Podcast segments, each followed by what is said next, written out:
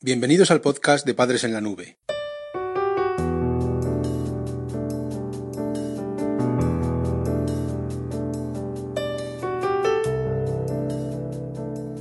Hola madres y padres en la nube. Bienvenidos al episodio número 22 de nuestro podcast. Hoy hablaremos sobre los peligros de una dieta inadecuada para un adolescente. Ayer se celebraba el Día Mundial de la Salud.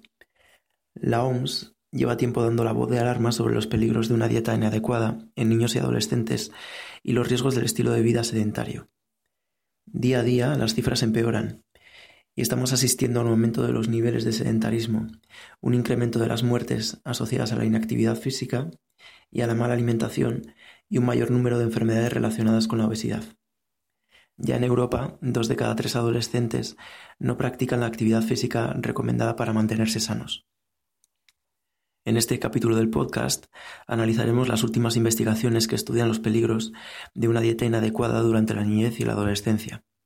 Te planteamos algunas estrategias para mejorar la salud de tu hijo a través de la alimentación y el ejercicio físico. Visita nuestra web padresenlanube.com. La dieta puede alterar el estado anímico y el desarrollo cerebral, este va a ser el primer punto con el que trabajemos. Una publicación reciente en la revista Plus One establece que el consumo excesivo de azúcar durante la adolescencia supone alteraciones en la motivación y la función de recompensa de los adultos. En este trabajo llevado a cabo con ratas de laboratorio, se ha demostrado que el consumo excesivo de azúcar provoca una depresión crónica en el procesamiento de recompensas. Además, este síndrome puede influir en un incremento en la vulnerabilidad a desórdenes psicológicos, que tengan relación con la recompensa también. Parece que una dieta inadecuada no solo ejerce un efecto negativo sobre la salud física, sino que se ha encontrado que también está asociada a desórdenes en la motivación y la capacidad para disfrutar de la vida. Se podría pensar que al ser un experimento de laboratorio utilizando ratones, no tiene relación con lo que nos pasa a los humanos. Sin embargo, estos días un equipo internacional de investigadores, que reúne a los mejores expertos de universidades francesas y mexicanas, ha encontrado que la obesidad en la adolescencia puede alterar funciones cerebrales claves. Bermúdez Ratoni, durante el simposio Betín, que es uno de los líderes de este estudio, explicó que en varios experimentos relacionados con la obesidad se ha demostrado que produce varios tipos de complicaciones en el desarrollo, sobre todo a edades tempranas, y que el cerebro se ve afectado en estos casos. Destaca que se trata de un órgano muy delicado y que durante la adolescencia y la niñez se encuentra todavía en sus fases de crecimiento, en este mismo simposio, el doctor Guillaume Ferreira expuso que existe una etapa crítica en el desarrollo adolescente. Durante este periodo la cantidad de comida y el tipo de alimentación de tu hijo son claves. Ha mostrado evidencias de que una excesiva ingesta o una alimentación inadecuada en esta etapa quedan registradas en la memoria. Con el tiempo hacen que se desarrolle obesidad en la edad adulta, y esto va a determinar que será más complicado evitar el sobrepeso para estos individuos.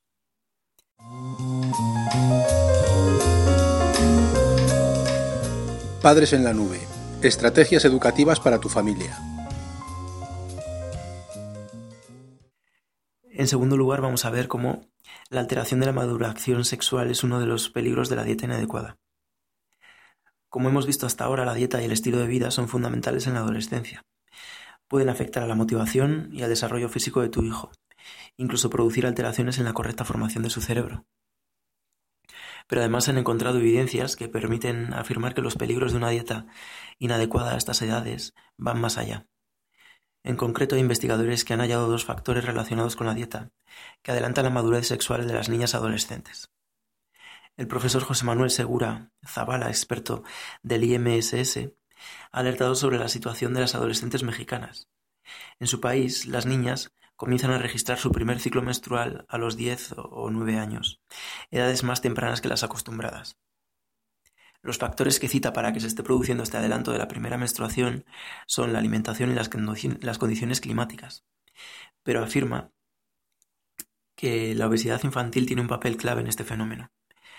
Al parecer, en sus estudios, ha encontrado que las hormonas que desencadenan la menarquía se producen en células grasas. La obesidad de las niñas facilita este mecanismo y adelanta todo el proceso. En su artículo sobre los peligros de una dieta inadecuada, publicado en The Journal of Nutrition, ha demostrado que el consumo de carne roja acelera la pubertad en las niñas. Y uniendo a estos resultados, no podemos olvidar que los riesgos que provoca la pubertad temprana ya están estudiados y se asocia con el cáncer, con el inicio precoz de las relaciones sexuales, con embarazos adolescentes, el consumo de alcohol y tabaco, etc. Padres en la nube, la adolescencia fácil.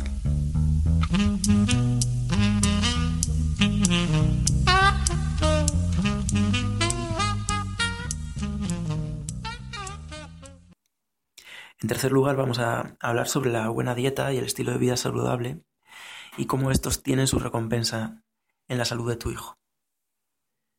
Hace unas semanas, en este mismo podcast, hablábamos sobre los consejos para cuidar la dieta de un adolescente.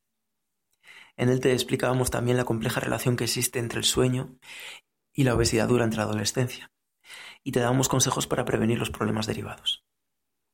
De nuevo te traemos buenas noticias. En los últimos días se han publicado dos investigaciones que ponen de relieve que cuidando la dieta durante la adolescencia se puede prevenir problemas de salud en la edad adulta. Por un lado, Mariam Farvid, investigadora en la Escuela de Salud Pública de Harvard, ha encontrado que el consumo de altas cantidades de fibra durante la adolescencia reduce el riesgo de padecer cáncer de mama, hasta un 16%. Incluso la cifra puede ser mayor, con una reducción de hasta el 24% si se comparan los resultados con el periodo previo a la menopausia. Como ves, uno de los peligros de una dieta inadecuada que se pueden contrarrestar con una buena alimentación.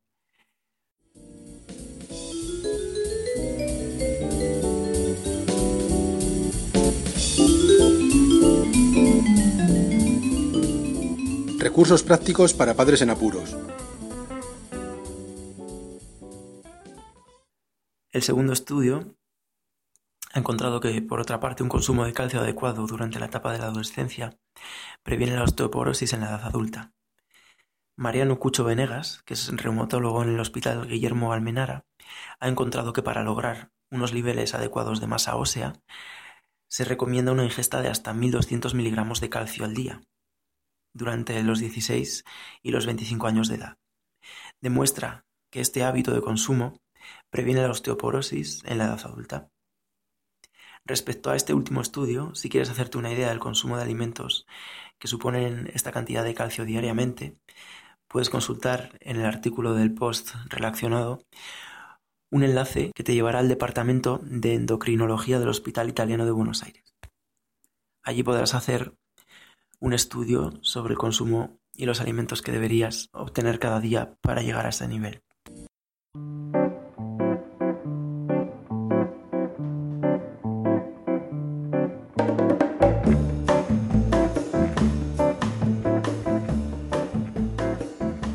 El podcast de Padres en la Nube se distribuye bajo licencia Creative Commons.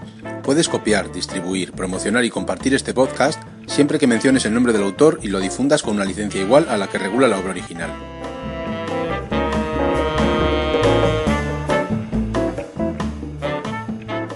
La música que has escuchado en este capítulo pertenece a los grupos Boom Boom Beckett, Exy Style, Lili Rambelli, Nuyas, Souljas y Star Rover.